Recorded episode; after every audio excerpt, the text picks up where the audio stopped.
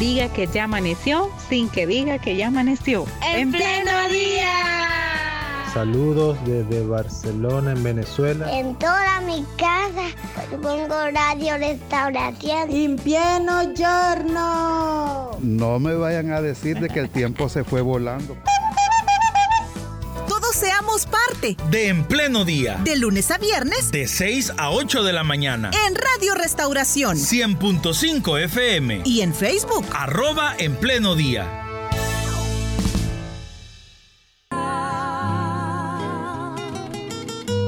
Bendecir su nombre, cantar canción nueva, porque para siempre y grande su amor.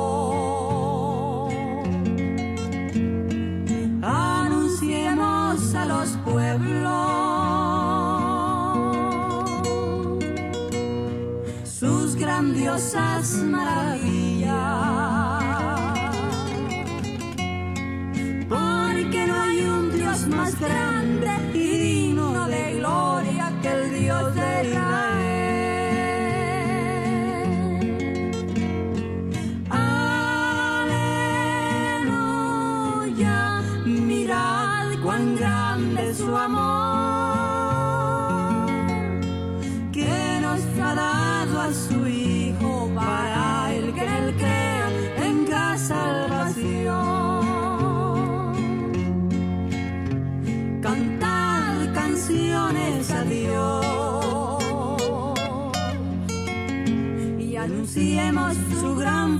Fortaleza.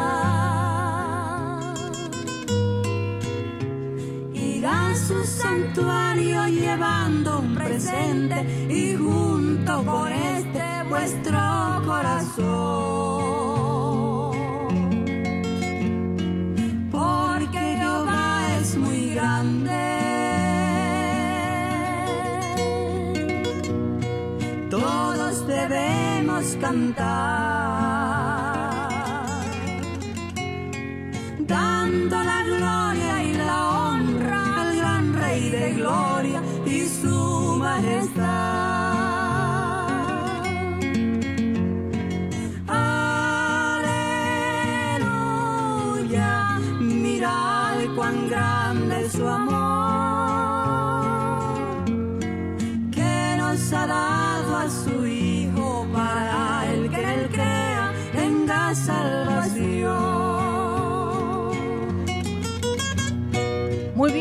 nuestros oyentes reconocen la música que estamos escuchando del dúo de los hermanos Chacón.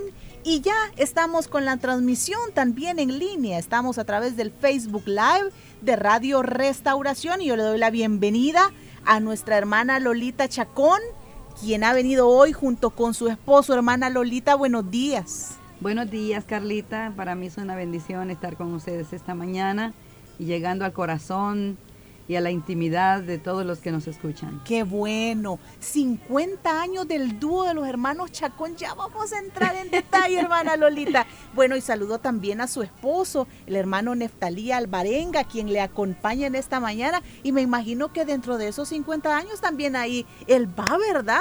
Amén. Buenos días, hermano. Buenos días, hermana Carlita. Muy amable. Gracias por invitarnos a esta prestigiosa radio para comunicarnos con la excelente eh, y, digo enorme cantidad de audiencia que tiene la radio. Es un privilegio estar acá, mi hermana. Muchas gracias por darnos este privilegio. Bueno, qué bendición que puedan acompañarnos hoy y hablar acerca de la trayectoria del dúo de los hermanos Chacón. 50 años, o sea, naciendo en el 80 72. En el 72. 72, sí. En el 72. Bueno, vámonos. bueno, ya nuestros oyentes que ya identificaban la alabanza, ¿verdad? Esta alabanza se llama Cantada Alegres a Dios de la producción Cantada Alegres a Dios. Así es. volumen 4. Volumen 4. ¿En qué año la grabaron, hermana? Se grabó en el 82. O sea, 10 años después de 10 años después. Bueno, hablemos de los inicios entonces del dúo de los hermanos Chacón, pero antes también hay que saludar al hermano Nehemías Chacón, me imagino él allá en Santa Ana y le iba a costar venir hasta San Salvador, ¿verdad? Por la por la entrevista, pero le saludamos con mucho cariño. Ojalá que nos esté escuchando. Sí, eh, yo creo que nos esté escuchando en el Cantón Galeano, Chalchuapa. Él y toda su familia, pues, eh, viven allá y cuando nos reunimos para ir a ministrar a alguna iglesia, le cuesta bastante. Les cuesta, ¿verdad? Por la distancia y todo. Lo que no ocurría allá en los años 70. Pues, pues claro, porque estábamos juntos, Estábamos, estábamos hipotes. Muy bien, vámonos entonces al tiempo de los años 70 y hablemos cómo es que inicia el ministerio del dúo de los hermanos Chacón. Pues lo, lo iniciamos, Carlita, jugando, fíjese. ¿Sí? No, nadie, nos, nadie ni nosotros, ni, ni las personas quizás se imaginó hasta dónde Dios nos iba a llevar, porque lo hicimos como un pasatiempo. Y luego que alguien nos descubrió cantando, nos invitó a una radio, luego en las iglesias eh, al principio los pastores decían, estos hipotes jugando andan. Ajá. Ya se les va a acabar la bulla, ¿verdad? Pero fíjese que no se nos ha acabado todavía, pues aquí andamos en pie. Sí, gracias a Dios, Dios ha sido fiel y nos mantiene todavía juntos. Seguimos cantando, tenemos un disco bastante, bastante relativamente nuevo, ¿verdad? Pero eh, tenemos pues proyectos y esperamos en Dios que nos dé más tiempo, más vida para poderle seguir alabando y llevando ese mensaje a las personas. Hermana Lolita, pero ¿cómo era esto de cantar, alabar a Dios allá en los años 70? O sea, ¿cómo estaba la iglesia en el país? Pues los 70 fue tranquilo, los problemas fue cuando el tiempo de guerra. Pero los 70 era normal, vea, solamente que teníamos mucha dificultad en cuanto a transporte, porque viajábamos a pie siempre viviendo en Chalchuapa. En Galeano. En Galeano, Chalchuapa, Santa Ana. Sí, Galeano. Bueno, y a ver, en aquellos años, en los 70, yo me imagino, dentro de nuestra sociedad, tal vez para una señorita era más fácil que se quedara en su casa. y ahora usted tocando guitarra y andaba de un lado a otro. Fíjese que eh, por eso nosotros siempre le agradecemos a nuestros padres la bendición que tuvimos, porque mi papá aún no era cristiano y él siempre me decía, ¿a dónde vamos a ir ahora? Porque él cargaba mi guitarra. Oh. Él me la llevaba, porque yo no la podía, si yo estaba, tenía apenas 12 años, 13 años, y nos movíamos de mm, a grandes distancias, dos horas de camino, a veces en lluvia, en unos grandes lodazales que se hacían, y hasta perdíamos los zapatos pues en esas caminatas que hacíamos. Había noches donde había un lugar que se llama el Escarbadero, esto es casi frontera con Guatemala, y había un río que cruzar. Después del culto había, cuando entrábamos, el río estaba bajito, lo entrábamos caminando, pero al regreso si había llovido había que esperar que el río bajara para poderlo regresar. Bueno, ¿y cómo es que obtienen ustedes los instrumentos? Mi papá nos compraba. Mi papá, bueno, compró una guitarra negra plateada, con remaches plateados alrededor de la boquilla y en esa guitarra yo aprendí a tocar. Que mi hermano la escondía porque yo siempre le reventaba las cuerdas cada vez que la agarraba. O sea, una tenían en la casa. Teníamos una. Luego eh, después compraron un requinto que costó cinco colones. Y ya con ese requinto entonces empezamos a, practicar. Bueno, él cantaba, mi hermano, yo solo lo veía. Pero yo me, me quedaba viéndolo a donde ponía los dedos y cuando él se iba, yo agarraba la guitarra y me ponía a hacer lo mismo que había visto. A mí no, no, él nunca me instruyó, nunca incluso me escondía la guitarra porque decía que le reventaba las cuerdas. Pero cuando llega el momento de, empezar a cantar, le digo yo, cantemos, si vos no podés, me dijo, cantemos, le decía yo, y empezamos a, practicar, ¿verdad? Ahí en la casa.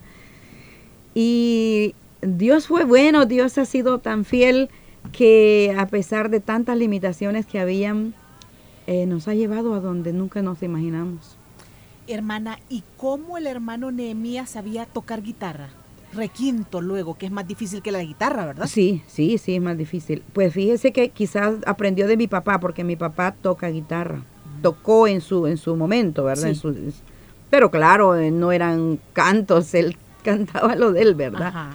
Pero allí creo que fue la, lo que a él lo inspiró. Ahí entonces, solo Sí. viendo. Solo viendo. Oiga, nada de tutoriales, como ahora a No, veces- no, antes no existía eso. Sí, no, eh, eh, habían sí músicos que nos inspiraban. Había un trío que se llamaba Trío Murillos, eh, luego los voceros, y entonces allí donde uno empezó como a inspirarse y luego a hacer lo nuestro, ¿verdad?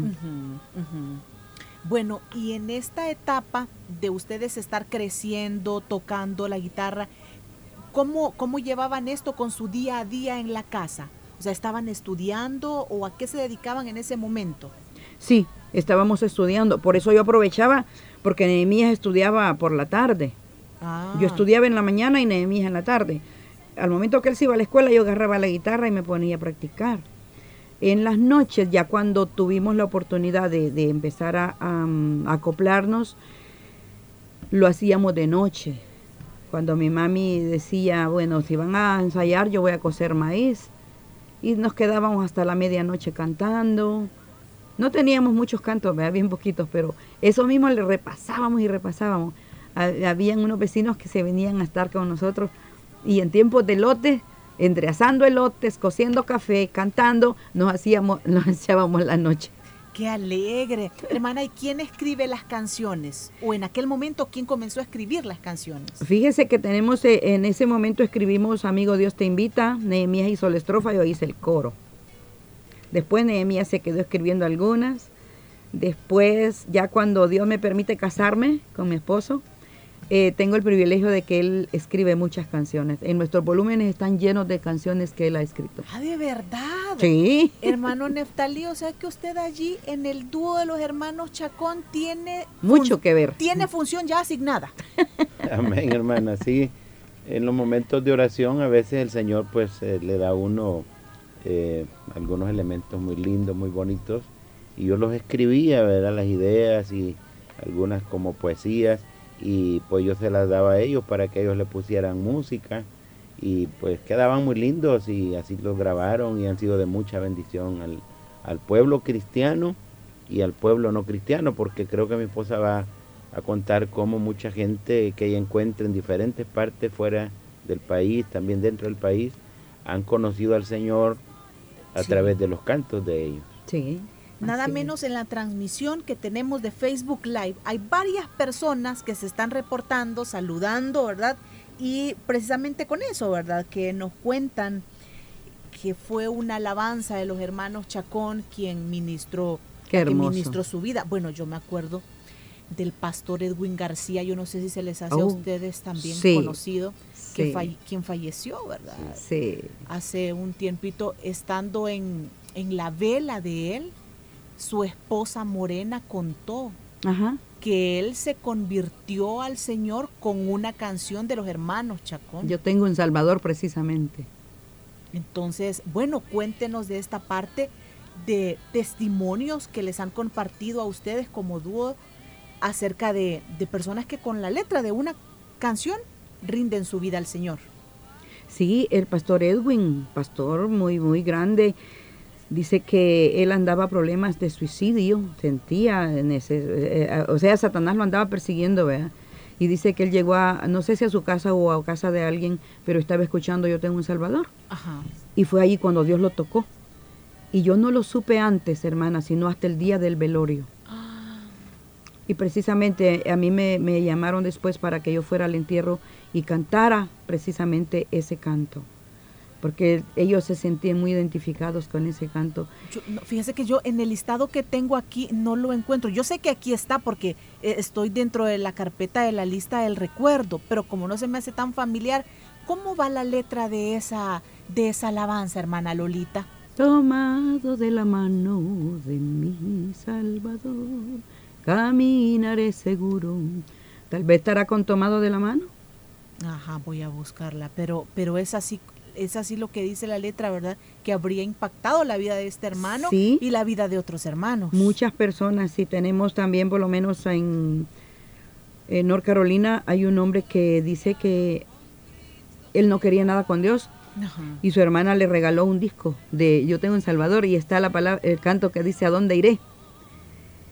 Y cuando él dice que iba en su carro y oyó ese canto.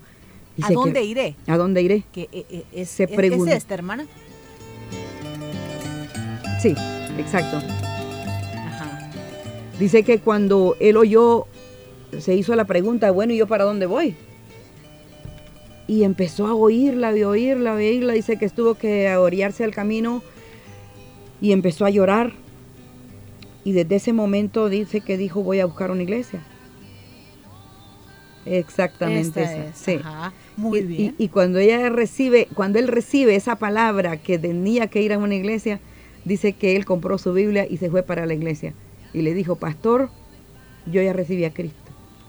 Y ya le contó el testimonio. Yo tengo escrita la, la historia de este hermano, porque me impactó tanto de ver que él solito en el carro recibió a Cristo. Y vino a la iglesia, testificó y dice, me preocupó pensar en que yo no tenía para dónde ir encontré Yo tengo un Salvador. Exacto. Es, Muy bien. es esta. Sí, es, es esta.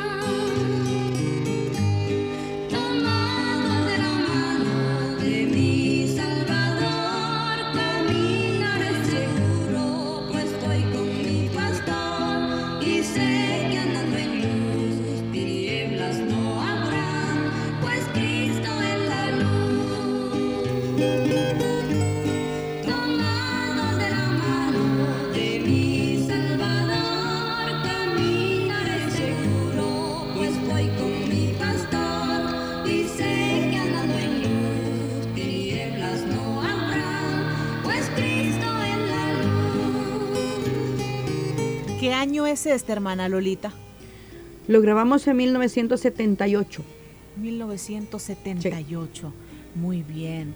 Bueno, hay varias personas dejando los saludos. Vamos a, vamos a destinar un momento en la entrevista para leer la mayoría de saludos de quienes nos están dejando su registro tanto en el Facebook Live como en la en el WhatsApp.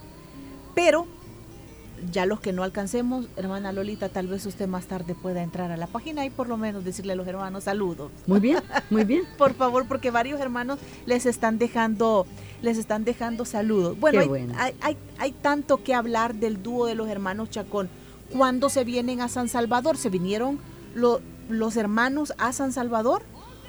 Sí, nosotros fuimos llamados, hermana. Primero venimos a a, acompañar en una, en una iglesia, venimos a cantar porque estaban celebrando un cumpleaños. De esa iglesia, eh, un grupo de hermanos de esa iglesia fueron a nuestro cantón a buscarnos para levantar un ministerio evangelístico en 1978.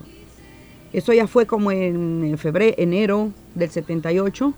Y era donde estaba la iglesia donde estaba involucrada el hermano Neftalí. Exactamente. Yo le voy a dejar a él que, que, él dé esos detalles porque, porque a mí se me escapan algunos, ¿verdad? Exacto. Y yo quiero contarle a nuestros oyentes precisamente eso. O sea, vaya, hoy en cabina nos acompaña la hermana Lolita con su esposo, el hermano y pastor Neftalí Alvarenga. El hermano Nehemías Chacón, que es con quien se complementa el dúo de los hermanos Chacón, él no pudo estar ahora con nosotros por el tema de distancia, ¿verdad? Pero a ver, en esta parte de comenzar ustedes a apoyar un ministerio como dúo de los hermanos Chacón, aquí es donde entra su ministerio, Pastor Neftalí. Amén, hermana. Fíjese que yo les conocí a ellos siendo miembro de una iglesia que había recién nacido, se había formado eh, en el año 77. Éramos un pequeño grupo de hermanos que habíamos apoyado al pastor para levantar esta iglesia, que originalmente pues nos reuníamos en las casas, quizás como un tipo de, grupo familiar o célula, pero un poco numerosa, unos 30 hermanos más o menos, que habíamos sido apoyados por eh, la misión o concilio a la cual pertenecíamos para levantar una nueva iglesia. Entonces eh, luego se consiguió un local y ahí comenzamos a hacer los cultos formales y fue cuando pues a alguien se le ocurrió invitar al dúo hermanos Chacón y pues ahí, ahí fue donde yo los conocí a ellos y en ese momento yo no creo que hayamos hablado con ella, no recuerdo en ningún momento haberme acercado. Yo era un jovencito de unos 21 años en ese momento. Ella más o menos tenía la misma edad. Y pues, yo era, era activo en la iglesia, pero no era como alguien sociable, ¿verdad? Con el que llegaba, no, sino que era un poco apartadito. Eh, pero eh, sí, los hermanos ancianos de la iglesia decidieron formar un ministerio que estaba enfocado más que todo a hacer eventos evangelísticos con un evangelista conocido ya acá en el país, que ya se fue con el Señor, en Oriente. Yo quería predicar, yo ya predicaba en la iglesia, ¿verdad? Y quería salir a predicar, pero ellos no me lo permitían porque estaba muy jovencito. Eh, sin embargo, sí me permitieron eh, apoyar a este equipo evangelístico no como predicador originalmente, sino como un colaborador, un servidor que iba ahí para ayudar al evangelista y andarle cargando pues el, equipo de sonido que se, que se usaba en ese momento. Y fuimos a unos lugares bien distantes, donde a veces no se podía ni llegar en, no solo en vehículos, sino que tampoco en bestias, sino que solo a pie, allá fronterizo con Honduras. El Rincón. sí, se llamaba eh, Las Mesas, un cantoncito, el Rincón se llamaba otro eh, Cantón Gualares, eh, todos esos lugarcitos ahí, ¿verdad? Entonces sucede que ellos cantaban y el hermano pues predicaba y yo cargaba las cosas, ¿verdad? la batería de carro, las bocinas, el micrófono, los cables, ¿verdad?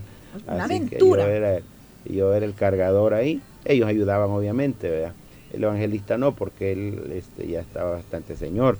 Pero eh, sucede que todo ese tiempo, hermana, fue prácticamente un equipo evangelístico donde nos respetábamos y eh, nada de, amistad, todo era como un poquito distante.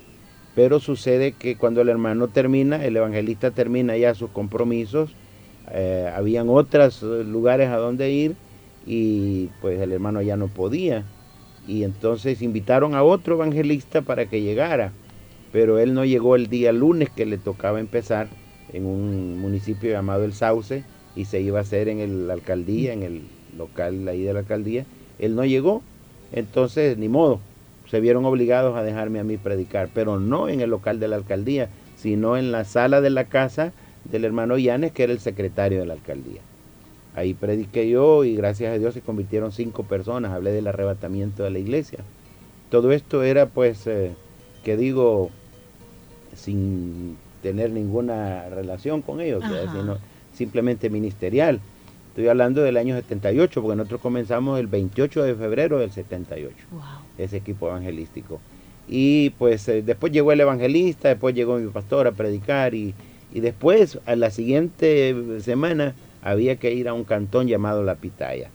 Y ahí predicamos, ahí sí ya me dejaron predicar a la par del otro hermano que ya era mayor, mucho mayor que yo, predicaba él un día, predicaba yo otro día, se convirtieron 29 personas y con esa se comenzó una iglesia filial de la iglesia a la cual pertenecían. Todo esto pertenecía al municipio del Sauce. Entonces, eh, ya para ese momento, pues los hermanos me, permitieron a mí predicar también y hermana, eh, después de ocho meses de andar juntos con el equipo, en el equipo, eh, Dios pues quiso que fuéramos novios. ¿ya? El chispazo. Ajá, eso fue en Santa Ana, que, que pues yo le pregunté a ella si ella estaba de acuerdo y me dijo que sí. Entonces eh, con mi pastor y algunos ancianos y mis padres, mis padres fuimos a, hablar con los papás de ella y entonces dijeron que estaba bien, pero que ya ella no iba a andar en el equipo evangelístico, ¿verdad? Oh. sino que se, entonces ahí nos, nos prácticamente como que se desintegró. A raíz de eso aceleramos el proceso y en cinco meses nos casamos, sí, rápido. Y ya pues allí sí ya formalizamos más el equipo evangelístico y anduvimos pues eh, predicando en muchos lugares, Dios nos respaldó fuerte, fuertemente. E, ese es un aspecto que, que denota lo difícil que era para una mujer, ¿verdad? Eh, digamos, andar en estos, en estos grupos de evangelización. Todos eran hombres. Eh, exacto, si todos eran hombres, entonces sus papás, por ver su seguridad, ¿verdad? Tomar la decisión de que no, hija, entonces usted ya, ya aquí ya no, ¿verdad? Ya. Oigan, me llama la atención, hermanos, las edades. Estamos hablando de bien jovencitos teniendo ya pasión por la obra de Dios. Eh, no sé. Y en grande. Y, en grande, pero, pero a ver, o sea, siempre hay cosas que a, a los jóvenes nos han, nos han distraído y nos han quitado quizás del camino de Dios. Pero ¿cómo ustedes a esa edad logran enfocarse bien? Pues, o sea, es el ministerio. Amén. Sí, la verdad es que Dios sobró, hermana. Dios sobró. Yo soy hijo de padres cristianos, eh, pastores incluso. Mi papá ya se fue con el Señor. Ellos se fueron, sirvieron al Señor. Cuando yo nací, ellos ya estaban ministrándolo. Entonces eh, me dieron todo lo necesario. Pero igual, ¿verdad? En la adolescencia yo me vine para acá, para San Salvador, huyendo de un ambiente religioso, legalista en extremo que había en el cantón donde nosotros vivíamos en el departamento de la Unión. Y sufrí mucho acá, busqué una iglesia para congregarme y debido a ciertas circunstancias, pues yo fui rechazado en esa iglesia, ¿no? Entonces el pastor me decía, involucrate, hijo, con los jóvenes. Y yo me acercaba a los grupos que estaban ahí, ¿verdad? Conversando. Nomás yo llegaba, el grupo se deshacía, me rechazaban. Entonces sentí pues que yo no cabía en esa iglesia y yo me retiré de la iglesia eh, vivía con unos familiares que no eran cristianos, decían ellos ser ateos, y pues yo fui impregnado por esa filosofía de ellos y llegué también a, creer que Dios no existía, porque si hubiera existido pues me hubiera cuidado, no, pues yo me vine de la casa a los 13 años, huyendo, huyendo precisamente de esa presión religiosa. Pero eh, hermana, después a los 17 años mi padre me buscó y fuimos a la iglesia, toda una historia, Que, que, algún día quizás escribiré algo sobre eso, porque yo no quería ir a la iglesia, pero mi padre me dijo, vamos hijo, y me hizo, eh, me hizo recordar la niñez y todo lo que yo hablaba con él, cuando él me preguntaba qué quiere ser cuando sea grande, yo le decía predicador, ¿verdad? Predicador. Yo para entonces le había leído el libro de los hechos tantas veces que casi me lo podía de memoria. Me encantaba. Y Daniel, por los milagros, todo lo sobrenatural que había. Entonces yo quería como vivir eso. Y mi padre me recordó, fuimos a la iglesia ese día, Dios tocó mi vida, hermana, y me cambió. Y, y, todo esto también forma parte del dúo de los hermanos Chacón, porque aunque usted no cante dentro del dúo, pero es parte de, ¿verdad? De todo. Y además que ya nos contó que hay algunas alabanzas escritas por, por usted, hermano Neftalí.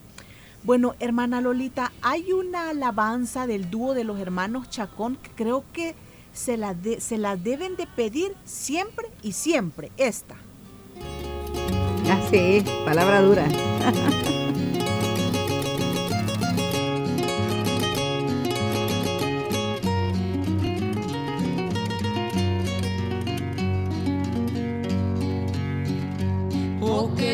esta palabra, ¿quién la podrá llevar, Señor?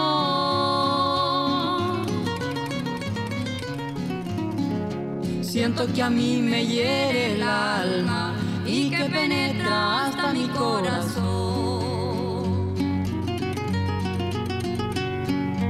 ¿Quién la podrá llevar, Señor? ¿Quién la podrá cumplir, Señor? Dura para mí tu palabra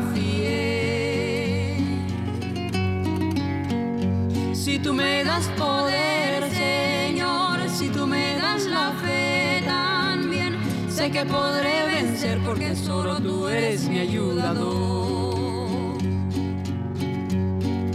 Lo que para mí es imposible, para mi Dios no lo será.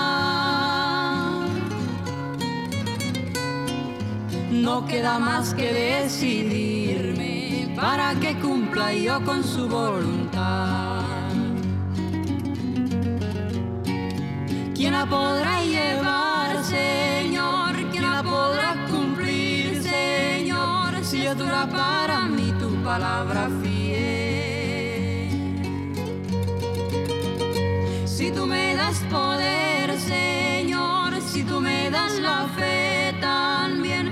que podré vencer porque solo tú eres mi ayudador. Ese es el requinto. Así es. Carlita, yo quiero agregar algo. Adelante, hermana. Cuando mi esposo dice que aceleramos nuestra boda, también la de Nehemías. Ah, ¿cómo no? Porque nosotros Cuéntenos. necesitábamos tener libre el espacio porque había una agenda que cumplir de campañas. Entonces, eh, tomamos la decisión de casarnos. Mi hermano se casó un 24 de marzo y nosotros un 31 de marzo. A los ocho días fue la nuestra boda. Para, para tomarnos el mes de abril de vacación y mayo entrarle con todo. Y no hemos parado, Carlita. Aquí estamos. Este próximo marzo cumplimos 44 años de casados y Dios se ha glorificado en nuestras vidas, en la vida de nuestros hijos. Ya somos abuelos, fíjese, imagínense a esta altura. Fíjese que usted acaba de tocar también un aspecto importante, la esposa del hermano Nehemías también, Sí. acompañando el Sí. ministerio. Qué importante es, Amén. hermana Lolita, que la familia acompañe al ministerio. Súper importante. Yo creo que para eso Dios nos llamó, ¿verdad? Porque eh, a veces cuando tenemos ideas diferentes eh, eh, se contrarían los matrimonios, pero cuando tienen la misma visión, eh, alan para el mismo lado, esto funciona. Aquí con la palabra dura, ¿de qué año estamos hablando? Ese se grabó en el 1978. 1978. Los dos discos, Yo tengo en Salvador y Señor tuyo es mi vida, se grabaron en el mismo año. El primero en agosto y el segundo en diciembre. Oiga, hermana Lolita, y ahora involucrando a los hijos aquí, ¿hay etapas, me imagino, o hubo etapas dentro del ministerio como dúo de los hermanos Chacón en donde tuvieron que detenerse por los hijos, por el crecimiento de los hijos? Eh, sí, precisamente, fíjese que ahí voy a dejar a mi esposo que nos hable un poquitito de eso, porque cuando nosotros nos casamos, eh, pues ambos nos conocimos en el ministerio y nos conocíamos cuál era nuestro, nuestro rol, ¿verdad? Pero ya al entrar a la maternidad todo, todo cambia. Ajá. Pero todavía con dos hijos yo podía salir. Y ellos andaban con, con ustedes. ¿Perdón? Los hijos andaban con ustedes. Sí, sí, ahí los andábamos de cero días hasta que crecieron, pero con dos yo podía salir. Ya cuando iba a venir el tercero, sí, ya un poquito nos, nos frenamos porque no era posible. Yo dejo a mi esposo para que él nos, nos cuente cuál fue la transición entre eh, tener dos niños a tener cinco Muy bien. y qué, qué preferimos para poder ahora tenerlos en las manos de Dios. Ah, Lo dejo a él para que les cuente. Una de las señales que yo personalmente le puse a Dios para casarme con ella es que no tuviéramos hijos en los primeros cinco años para poder estar en el ministerio a tiempo completo. Y Dios lo cumplió. Eh, en verdad nuestro primer hijo nació cuando faltaban tres meses para cumplir los cinco años y esto pues sin usar ningún método anticonceptivo. Queríamos que Dios gobernara nuestras vidas. Pero eh, de ahí para allá vinieron seguidos Al año cada casi. año, cada año venía, venía un niño, ¿no? Entonces, eh, pues me tocó a varios eventos ir solo. Ya, entonces, eh, y eran, eran, Carlita, eventos bien seguidos, no es como que cada tres meses, no, ¿verdad? Es que nosotros levantábamos el campamento de un lugar el día domingo en la noche y ya lunes eh, estábamos en otro lugar armando tarima, luces, sonido y todo para estar ahí no un día ni dos como ahora, sino dos semanas y hasta tres semanas a veces, ¿verdad? Eran diferentes las campañas evangelísticas, multitudes que asistían a pesar de las amenazas de guerra y todo. Pero en- ella a veces no me acompañaba, ya sea porque su embarazo estaba avanzado, porque recién el niño había nacido, y ya cuando los niños vinieron ya tres niños, cuatro niños, obvio ya era imposible para ella andar. Entonces Dios decidió eh, guiarnos a, a tomar una iglesia, precisamente la iglesia donde que nosotros fundamos en el 77 con nuestro pastor y en la cual yo conocí a ella y donde nos casaron eh, ellos me piden ahora que venga para ser pastor de ellos. Estoy hablando de el 1 de enero del 87. 87. Ya, ok. Entonces ya para ese momento habían dos. Dos tres- niños dos en niños embarazo para, y- para el y- y tercero. ya para un tercero llegando, ¿no? Entonces ya me, nos, nos como que nos calmamos un poco con los eventos afuera y nos enfocamos a ser pastores, ¿verdad? Eso permitía tener un poquito más de, tranquilidad y de, de, ¿qué diría? De, no movernos mucho de un lugar a otro, ¿no? Pero ah, hablamos con ella, ¿verdad? Uno de los dos tenía que encargarse de la iglesia y uno de los dos tenía que encargarse de la familia, de los hijos, ¿verdad? Pastorear los hijos, pastorear la iglesia. Ella me dijo, vos tenés más capacidad de pastorear la iglesia, me voy a quedar yo con los hijos. Así que, eh, eh, pero eso sí, ella paró ya su- sus salidas también a, a ministrar con el canto y era yo el que estaba más al frente de la iglesia y saliendo acá y, a- y fuera del país. Entonces eh, así nos, nos complementamos ya, y nuestros hijos pues fueron pastoreados por ella literalmente, ¿verdad? Qué Porque yo no tenía mucho tiempo para estar con ellos. Claro, yo trataba de, de hacer lo más que podía, tener tiempos de calidad con ellos, de jugar y todo, pero realmente quien tenía los devocionales y todo con ellos era ella, porque ella es la que estaba 100% con los niños, ¿no? Qué bendición. Pero eso sí, tuvo que cancelar todo lo que tenía que ver con, con el ministerio. Esposa, mamá, este, y también con el, con el ministerio, el pastorado y luego el ministerio. Oiga, hermana Lolita, ¿la guerra, la época del conflicto armado les produjo problemas a ustedes? Fíjese que sí, pero antes de llegar ahí yo le quiero comentar algo. Cuando yo me quedo en casa, decido quedarme en casa, yo sufría mucho, yo lloraba. Pues mi, mi, mi, mi sueño y mi, y mi anhelo es todavía estar al frente de, de- cantando. Entonces yo oraba mucho y le decía, Señor, ¿cuándo voy a salir? Y Dios me regaló cuatro volúmenes yo sola. Porque en ese lapso que yo me quedé en casa, yo oraba al Señor, Dios me regalaba cantos y, y poco a poco empecé a grabar, a grabar mis discos como solista. Para en- entonces mi hermano se va a fundar iglesias. Por eso nosotros eh, eh, eh, los cuadramos en 50 años, porque ambos estuvimos activos, aunque distantes por varios años, pero siempre estuvimos activos. Nunca nos sentamos, nunca nos fuimos, nunca tiramos las, las redes, ¿vea? las barcas como, como Pedro. Nosotros siempre estuvimos ahí pendientes del ministerio y como le digo, Dios me permitió grabar esos cuatro volúmenes en esa época. Mi hermano fundó dos iglesias en ese lapso, de los cuales pues donde quiera, algunos lugares donde hemos ido, encontramos gente que le dice, pastor, pastor, eh, lo vuelven a Sí. ver, ¿verdad? Entonces Dios ha sido, no- Dios nos ha mantenido así. Y como me preguntaba usted, de tiempos de guerra fue muy difícil, muy difícil. ¿Alguna anécdota que usted recuerde? Bueno, en el limón, Pastor tiene mejor, mejor retentiva de esa, de esa historia del limón. ¿Qué pasó en el limón? ¿En el limón dón- dónde? ¿San Salvador o Soyapango. Soyapango, ajá. Soyapango, Ajá, sí. ajá. Bueno, llegaron a pararnos la, la, la campaña, ¿verdad? Algunos jóvenes ahí que estaba prohibido predicar, ¿verdad? Ajá. Y los pastores, algunos querían detenerla. Y yo les dije, no, no, no, la vamos a detener. Porque de todas maneras, si nos matan, pues nos vamos con el Señor, no perdemos nada, ¿verdad? Y llegaron, sí, al siguiente día a ver si deteníamos. No, ahí estábamos predicando. Bien oímos cuando cargaron las armas detrás de nosotros, porque la tarima estaba así como pegadita a una lomita, ¿no? Entonces ellos estaban arriba de nosotros. Bien oímos, vea, que yo predicando y ellos eh, cargando las armas. Pero al final solo explotaron unas bombas ahí de propaganda y se fueron.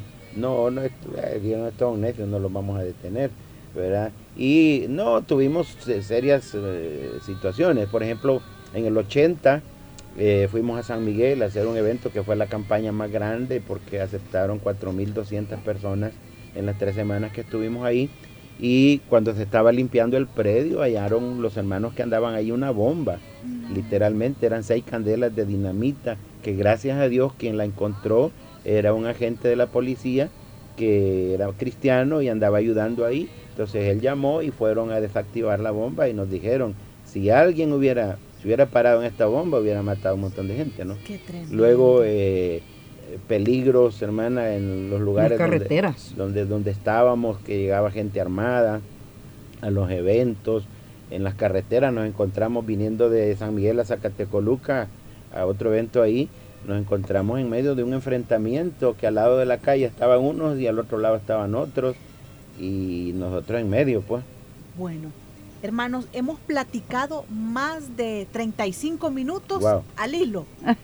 y ya son las 8 con un minuto. Voy rapidito a leerle algunos mensajes. Muchas gracias. Algunos mensajes de las personas quienes se han quienes se han reportado, bueno, en la transmisión online, excelente entrevista.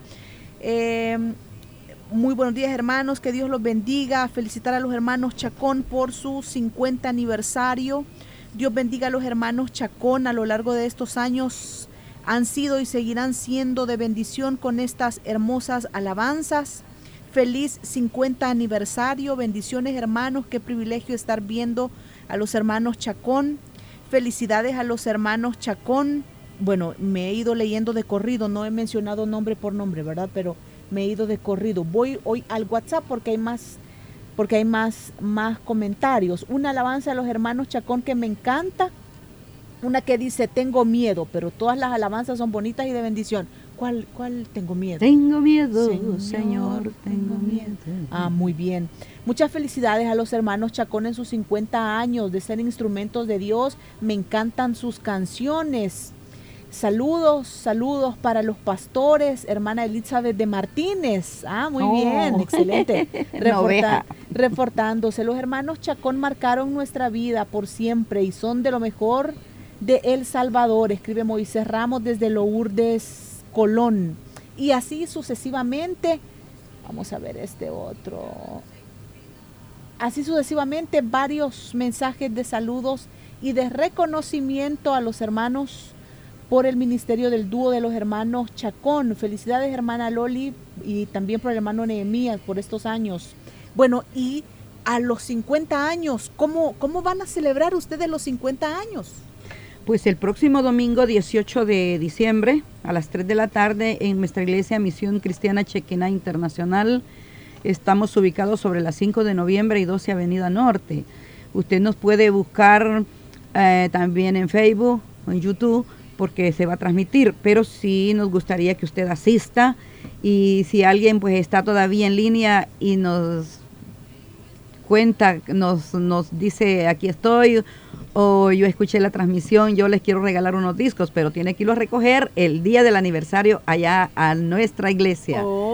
Eh, será a las 3 de la tarde. Muy bien, a las 3 de la tarde este próximo domingo. Sí. Entonces los hermanos Chacón, y ahí sí va a estar el hermano Nehemías y van a entonar estas alabanzas. Vamos a cantar, sí, tenemos dos mm, intervenciones, va a estar muy lindo, va a haber buena palabra, lleve un amigo, lo queremos ganar para Cristo, porque esto está de darle la gloria al Señor por estos 50 años. Bueno. No han sido fáciles en épocas de, de nuestros inicios, pues, eh, ¿qué les diré? Hay mucha historia que contar. Hermana Lolita, y se vienen más cosas para el año 51, 52, 53. Amén, ¿Sí? amén. Yo sé que la, la, la gloria postrera es la mejor, ¿verdad?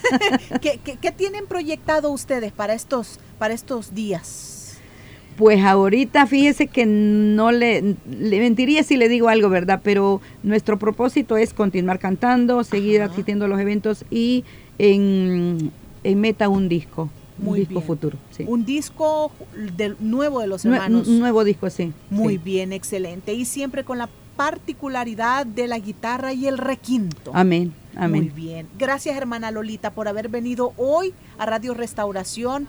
Gracias, Pastor Neftalí Alvarenga, también por ser apoyo de este ministerio y Amén. haber venido hoy a contarnos anécdotas y experiencias. Sí, muchas gracias Carlita y gracias a mi esposo. Yo sé que sin su ayuda, sin su respaldo, yo no estaría donde estoy. Porque recuerde, son 44 años de casada y pues prácticamente solo seis lo, lo viví soltera, ¿no? Entonces quiere decir que ambos hemos llevado este ministerio a donde Dios nos ha llevado y la gloria es para el Señor. Qué tremendo. Muy bien. Muchas gracias, hermano. A usted, hermana Carlita, y a todo el equipo que dirige la radio, a los pastores. Y les esperamos ver el domingo. Sería un privilegio tener ahí a la audiencia, aparte obviamente de la audiencia, ¿verdad? Porque es enorme eh, este domingo a las 3 de la tarde en nuestra iglesia y darle gracias a Dios juntos por esta victoria que le ha dado a mi esposa, a mi cuñado Nehemías y que pues ha sido de bendición para, para el pueblo cristiano y para el país en general y para muchos otros países también. Excelente, qué bendición. Bueno, muchas gracias y que Dios bendiga al dúo de los hermanos Chacón, que se vengan más años y sigan adelante, hermanos, con este precioso ministerio. Dios les bendiga. Muchas gracias, gracias, Carlita. Igualmente.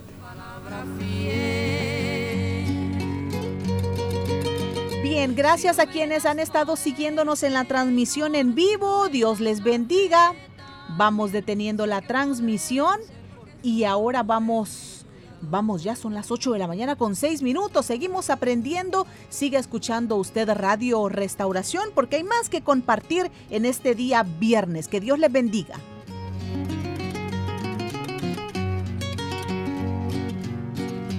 Oh, qué dura es esta palabra y al escucharla siento yo.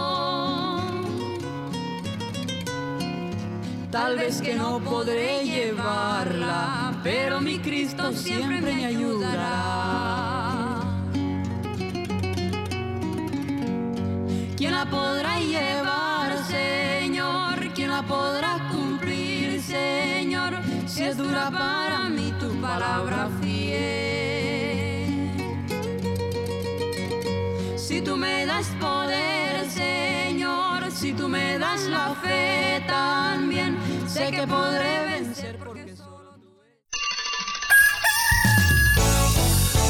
Diga que ya amaneció sin que diga que ya amaneció. En pleno día. Saludos desde Barcelona, en Venezuela. En toda mi casa pongo radio restauración. In pieno giorno. No me vayan a decir de que el tiempo se fue volando. Parte. De En Pleno Día. De lunes a viernes. De 6 a 8 de la mañana. En Radio Restauración. 100.5 FM. Y en Facebook. Arroba En Pleno Día.